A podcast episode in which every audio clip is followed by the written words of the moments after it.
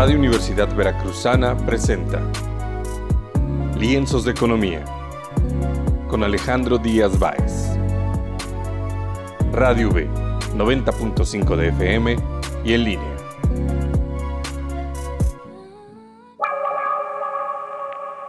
¿Qué tal? Muy buen día a todos, a todos y todas las que nos acompañan el día de hoy en un nuevo episodio más de Lienzos de Economía, el programa de la Universidad Veracruzana, donde hablamos de temas económicos y financieros, pero con un lenguaje digerible para todo público. El día de hoy, la verdad es que estamos muy, muy contentos de poder tener en la Universidad Veracruzana un experto, una persona que sabe mucho, muchísimo de estos temas, ya tiene más de 20 años de experiencia en este ámbito y pues bueno, él es Jorge Gordillo Arias, director de análisis económico y bursátil de Cibanco. Él lo vemos muy recurrentemente en, diversos eh, programas y diversos este, medios de comunicación. Normalmente lo recurren a él para, para poder aprender un poquito más de estos, de estos temas que pasan recurrentemente todos los días. Pues bueno, ¿cómo estás, mi querido Jorge? Alejandro, muy contento de estar con ustedes. muchas gracias. Con tu auditorio. Gracias, qué bueno que estás por aquí en la Universidad de Veracruzana, al menos por, por este medio. Vemos que este, sigue la, la, pandemia. Pero pues bueno, vamos a hablar un poquito de lo que vamos a hablar el día de hoy. Pues bueno, de los mercados financieros y las perspectivas de este 2022. Pues bueno, hemos visto que, por esta variante de, del Omicron, que sigue todavía, lo seguimos con el tema de la pandemia, la inflación constante este, en, todo el mundo, no nada más aquí en México, y la lenta recuperación económica en general, Vemos que hay en todavía en esto y los mercados financieros, pues responden y se mueven. Entonces, quisiera preguntarte, la primera pregunta que me gustaría hacerte, que Jorge, es, pues, ¿qué es lo que mueve a los, a los mercados financieros? ¿Qué es lo que hace que suba, que baja, etcétera? Bueno, son algunos factores, dependiendo el, el, grado de riesgo que tiene cada activo financiero, tiene una visión diferente. Los activos con mayor riesgo, los que normalmente tienen expectativas de, esperamos un mayor rendimiento. Esos, eh, sobre todo las, las, las, bolsas de valores, los mercados bursátiles, esos son dos condiciones que, que los mueven principalmente. Primero, los fundamentos eh, que reportan trimestralmente las, las empresas donde estamos invirtiendo, o sea, cómo están reportando sus ingresos, sus utilidades, sus ventas, sus grados de deuda, toda la situación interna de la empresa.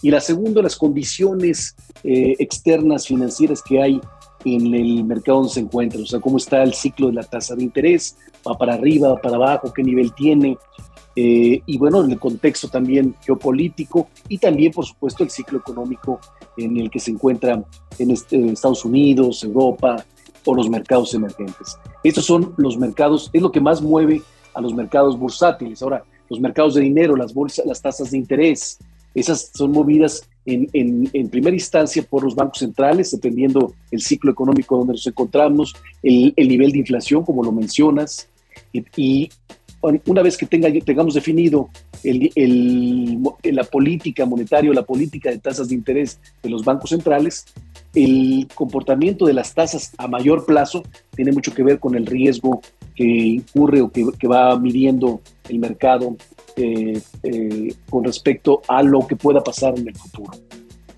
Y los tipos de cambio, eh, en general, pues tienen mucho que ver o se fijan mucho en eh, las políticas monetarias de los bancos centrales, sobre todo en, en, el caso del peso, es muy, muy, muy sensible a lo que haga la Reserva Federal, es muy sensible a, los, a la información económica que dé eh, la autoridad de estadística en Estados Unidos y muy sensible también a temas geopolíticos. Eh, el, el, tipo de cambio eh, o el peso mexicano eh, se podemos decir que tiene may mucho, mar, mucho mayor influencia, un 85% de influencia por temas externos y en un poco más, menos grado por temas internos.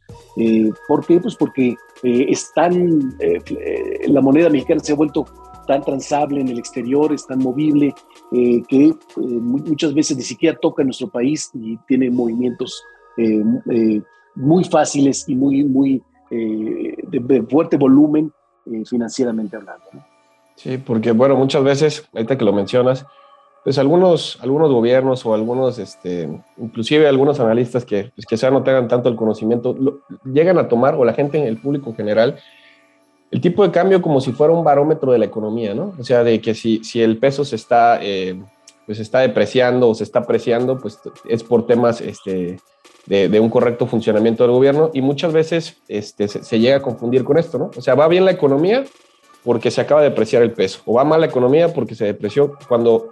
Ahorita que nos mencionabas, este, es muy importante esto, que, se ve muchas veces a factores externos porque bueno, si, si, bien sabemos, la, la, economía mexicana es una de las economías emergentes, como se le, se le llega a denominar, o sea, no somos una economía potencia todavía, pero este, pues somos una, una, moneda, una moneda de las importantes de las economías en, en vías de desarrollo, por, así decirlo. Entonces, eso, eso es, se mueve mucho por las expectativas que sucedan en, en el exterior, eso, eso nos, nos, nos, quiere decir.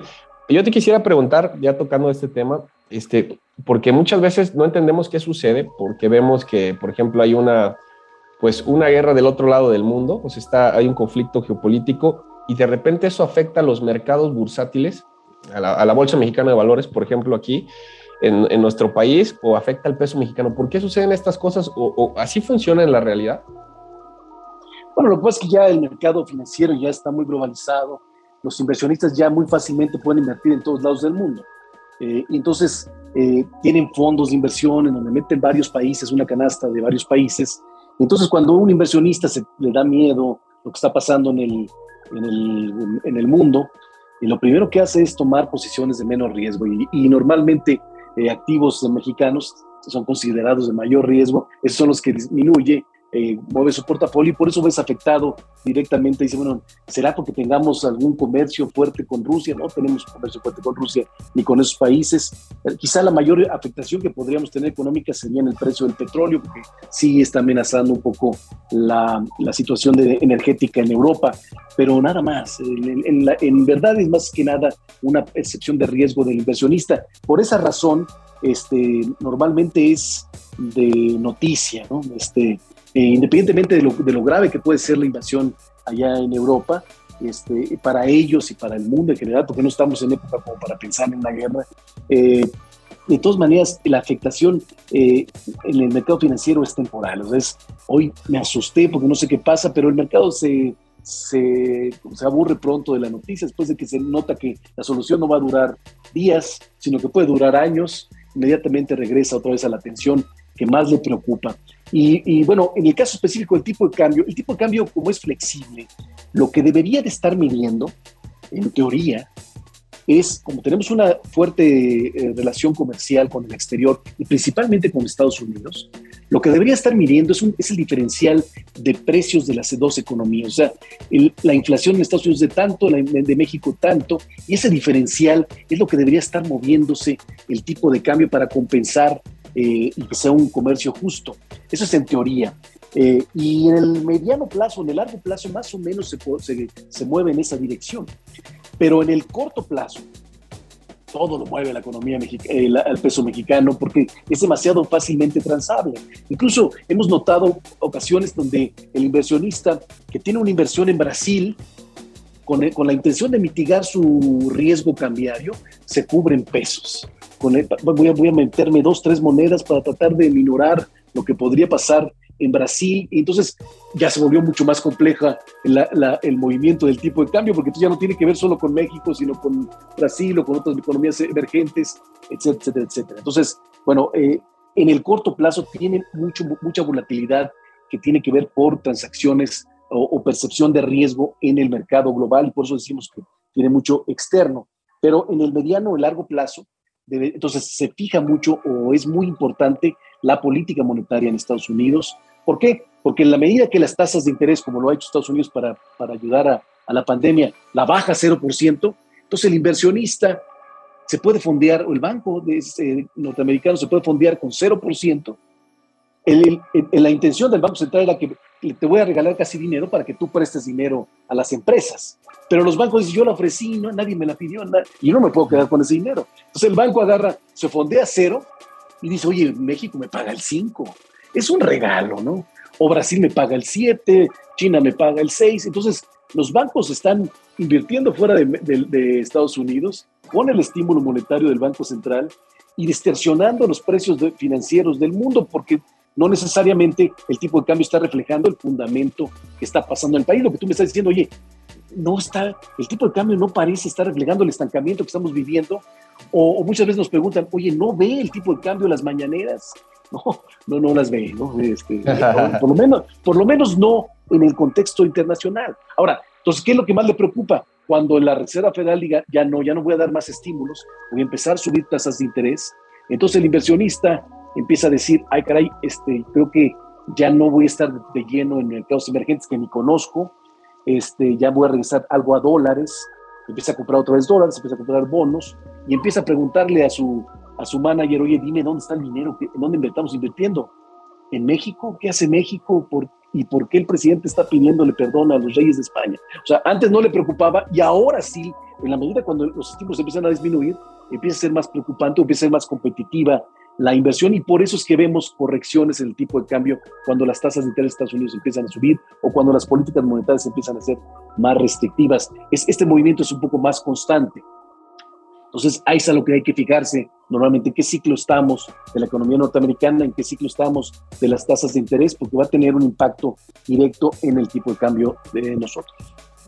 Y fíjate que ahorita que mencionas, ¿no? Que aún estamos a pues, unos minutos de que den ahí la, la información de política monetaria de, del Banco de México, porque mencionaba tasas de interés, donde se dice que los, bueno, los, los, especialistas y ustedes, los, los, los analistas económicos de, de, los mejores del país, digamos, pues pronostican que va a haber una subida de tasas por parte de, del Banco de México, que probablemente sea también algo que, pueda mover, o, no sé si ya lo tenga ajustado el mercado, este, esto que, probablemente sea eh, la primera decisión de, política monetaria de la nueva eh, gobernadora del Banco, del Banco de México. Yo creo ese tipo de decisiones también afectan en, los mercados este, financieros eh, internos. Por supuesto. en el caso del Banco Central Mexicano, aquí su mandato primero es controlar la inflación y hoy la inflación está aparentemente descontrolada.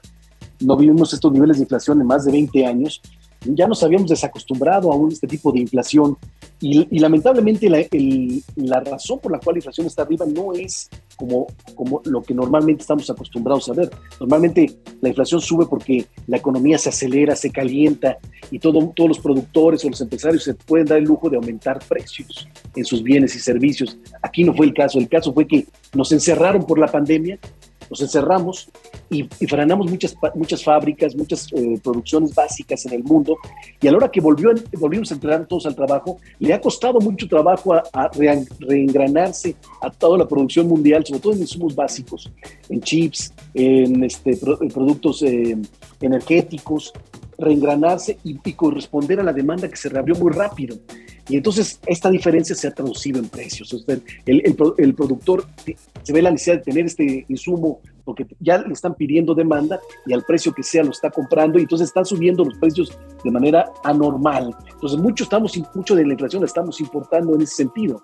El problema aquí es que, entonces podemos decir, esta inflación que es importada y que es por pandemia debería disminuirse en cualquier momento cuando se arregle esta situación. Sí, efectivamente, pero el problema es que ya, ya, ya se alargó tanto, ya, de tantos meses, que ya se contagiaron muchos otros productos y servicios que no tenían nada que ver con la pandemia y que están incorporando precios o están aumentando precios en su producto porque no se quieren quedar atrás. Entonces la inflación está tardando en disminuir y está preocupando a todos los banqueros centrales porque ya sabemos que es un fenómeno que termina laxando y termina eh, pegándole no solamente como impuesto a los que menos tienen, sino también le pega a la percepción o a los presupuestos de las empresas a la hora de decidir invertir o a la hora de decidir hacer un plan para el próximo año y le pega a la expectativa económica. Entonces, lo que quieren hacer los bancos centrales es, eh, bueno, que ya está arriba, no la puedo eh, controlar en el corto plazo, pero sí lo que puedo hacer es tratar de convencer a la población y a los empresarios de que, la, que va a bajar en los próximos 12 meses, que no la voy a dejar subir. Entonces, por eso escuchas al analista dice, el banco tratará de anclar la expectativa, eso es lo que se refiere, o sea, que diga, para finales del próximo año esté más pegado al 4%, ahorita estamos en los 7, que la inflación esté pegado al 4% cuando cierre el año. Entonces, para eso voy a subir tasas de interés. Y si mi único mandato es bajar la inflación, como en este caso Banco de México, no tiene otra política más que subir tasas de interés. Ahora, oye, esta, esta subida de tasas de interés le puede pegar a la economía, que apenas está subiendo, que está estancada, no es una buena noticia. Está, eh, efectivamente, el Banco de México está atrapado en esta, en esta decisión, pero primero tiene que contener la inflación para eh, incentivar un poco una mejor percepción económica y después ver cómo le hace para eh, salvar esta situación de, de tasas altas de interés. Claro, claro, por supuesto. Como su primer mandato, primero es inflación y posteriormente todo lo demás, el crecimiento económico queda pues ya en segundo, en segundo término, ¿no? Como bien mencionabas que es importantísimo la, parte del anclaje de las, de las expectativas de inflación. Y, perdón, o sea, eh, se fija en la inflación interna y, parte de la subida de inflación tiene que ver con el tipo de cambio, porque muchas cosas las importamos. Entonces, no solamente se fija en la inflación, sino también se fija en qué va a hacer Estados Unidos. Y si Estados Unidos, y, sobre todo la Reserva Federal, y si la Reserva Federal ya dijo que va a empezar a subir tasas de interés a partir de marzo, pues Bajico no tiene otra más que montarse también ese, en ese ciclo de alzas de tasas de interés. Sí, pues digamos que, que tiene que seguir la, la, tendencia que siga la, la Reserva Federal, eh, eh, porque esta, este tipo de, le, puede pegar al tipo de cambio, como, como tú nos dices, por ese diferencial de las, de las tasas. Ahora quisiera preguntarte, este, eh, Jorge, si por ejemplo, este, este, esto que está pasando con lo del Omicron, que ya, ya, ya lleva un buen de, de, de, semanas que se sigue hablando del Omicron, esta nueva variante, este, en un momento se vio afectado la, pues, los mercados bursátiles, los mercados financieros en general, y a este momento ya eh, los, los, mercados financieros, los, todos los agentes económicos que participan, eh, siguen teniendo temor por esta, por esta nueva variable o ya se, digamos, ya se pasó el susto y lo mismo que está pasando del otro lado del mundo con, con los conflictos con Rusia. Bueno, déjame eh, nomás cerrar directo a los mercados bursátiles. ¿Qué le pasa a los mercados bursátiles cuando subes tasas de interés? Hay un competidor adicional. O sea, yo como inversionista que esperaba yo un rendimiento de 10% en, en, la bolsa mexicana, si ya te digo que la bolsa sin riesgo ya va, eh, o el mercado sin riesgo, que es el de bonos, ya va a subir al 7%, entonces ya no, ya no es tan atractiva la bolsa, ¿no? Ya, me, ya, está, ya me está haciendo más atractiva los bonos que no tienen tanto riesgo. Entonces le exiges más riesgo, le exiges más rendimiento a la bolsa y por eso tiene un efecto negativo cuando viene un ciclo de alzas o, un efecto cuando tuvo una decisión Banco de México de subir tasas de interés a la bolsa mexicana de valores. Ahora, también tiene un efecto esta, esta, esta percepción de ola de contactos, porque sí, aunque ha sido menos, aparentemente ha sido menos peligrosa, ha sido demasiado, demasiado, demasiado contagiosa, demasiado eh, en exceso, ¿no? ¿no? habíamos visto un contagio tan grande como lo que estamos viendo. Todos tenemos familiares que están sido contagiados de alguna u otra manera o conocidos y de alguna manera se han regresado a su casa. Entonces sí ha empezado el, el, el, año lento, con, con ciertas trabas a la actividad económica y eso lo, lo, anticipa y lo adelanta en los mercados. Ahora, parece que la ola se, va a terminar ya en las próximas semanas. Eso es una buena noticia y podría reactivar fuerte. Estamos mejor preparados que el año pasado y que hace dos años con la pandemia. Este, estamos más vacunados, conocemos más el virus, se está acercando en una, en una medicina para, para lograr este, ayudarlo. O sea, las condiciones son completamente diferentes a los próximos años, pero no se ha ido la pandemia y nadie nos puede asegurar que pueda venir una nueva cepa eh, fuerte. eso todavía debe estar o está completamente en las decisiones de los portafolios, en las decisiones de inversión, porque todavía no podemos decir que ya le ganamos por completo al virus. Y los temas geopolíticos es por lo que te decía, eh, el, inversionista eh, toma una posición de menor riesgo en lo que sepa más o menos qué va a pasar, porque no, no entiende bien qué impacto puede tener hacia adelante que tome Rusia, Ucrania, o que tome una posición de bloque en contra del occidente, Rusia y China, etcétera, etcétera. ¿no? Excelente. Pues bueno, entonces podríamos decir que, que, los mercados financieros, pues de repente sí se llegan a asustar cuando llegan a, ocurrir este tipo de noticias, pero cuando ven que, que, no es algo tan, tan trágico, pues vuelven otra vez a los mercados, más que nada a los mercados de, de, mayor riesgo, ¿no? Porque, así es, así es. Y, y, y viceversa. Entonces, bueno, esto en la parte de las, de las finanzas es, es algo común que se, que se escucha entre los mercados que son de más riesgo y los de menos riesgo, que cuando existen como cierta este, volatilidad o cierta incertidumbre, pues siempre se van a ir hacia los, hacia los activos con menor, menor riesgo. En este caso tú mencionabas los bonos y este, bueno, otra cosa importante también habría que mencionar, qué tan seguros son o qué tan seguros siguen siendo los, los bonos este, mexicanos en todos los instrumentos digo, por este, eh, pues las calificaciones crediticias de repente que, que, se llegan a dar para, para los, este, pues las operaciones, las, los instrumentos que realiza el, el, gobierno federal. Este, no sé si quisieras comentarnos algo al respecto. Bueno, todavía el bono eh, gubernamental tiene un grado de inversión, eh, tiene grado de inversión, está bien calificado, Eh, se le bajó un grado al principio de, nuestro nuevo gobierno ante incertidumbre que generaba este cambio, pero lo, ha, mantenido. Este, estamos en perspectiva negativa por tres calificadoras, pero hasta, lo pronto no hemos todavía eh, estado en un riesgo inminente de perder la, el grado de inversión o perder un grado de calificación.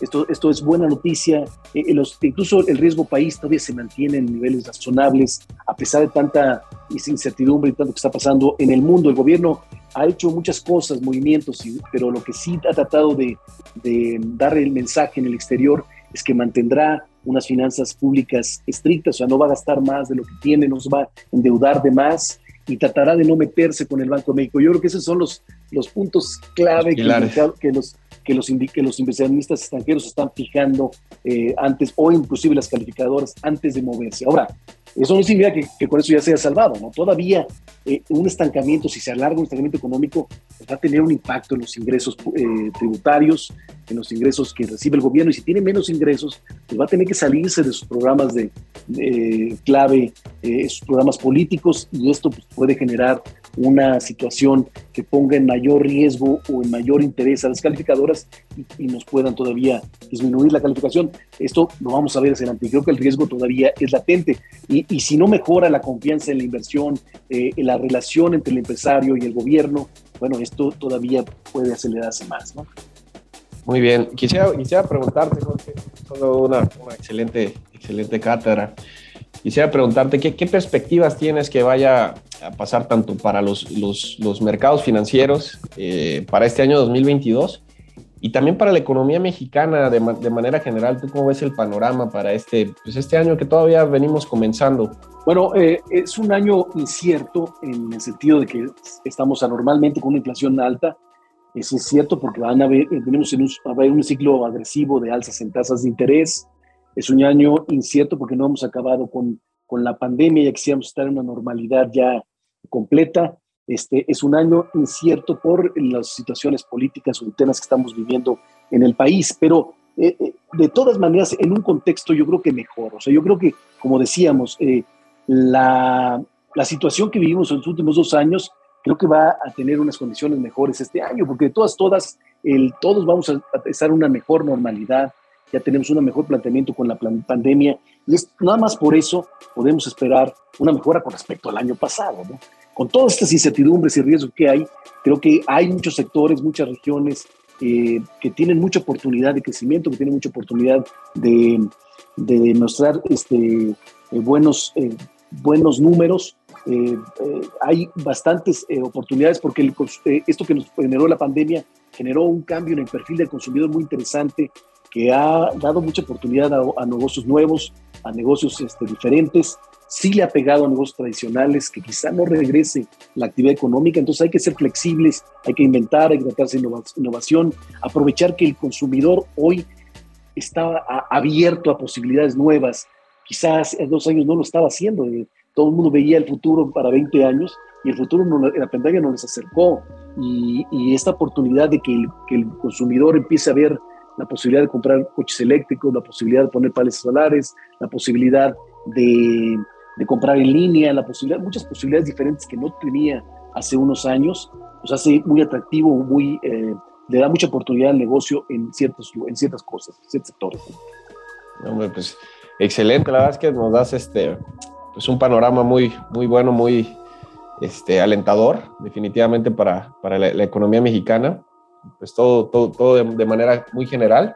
La verdad es que te agradezco muchísimo, mi querido Jorge, por esta plática que nos has dado aquí. Es, un, es, un, es muy grato poder tener en la, en la, Universidad Veracruzana, la máxima casa de estudios que tenemos aquí en nuestro estado y la, y la universidad más importante de toda la región sureste de nuestro país.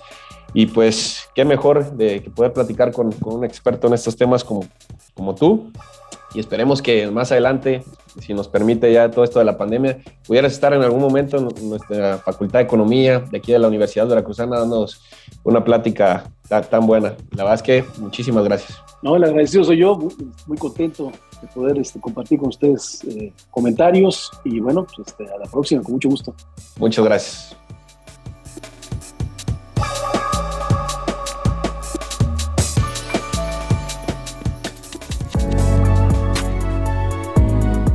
Radio Universidad Veracruzana presentó Lienzos de Economía con Alejandro Díaz Báez.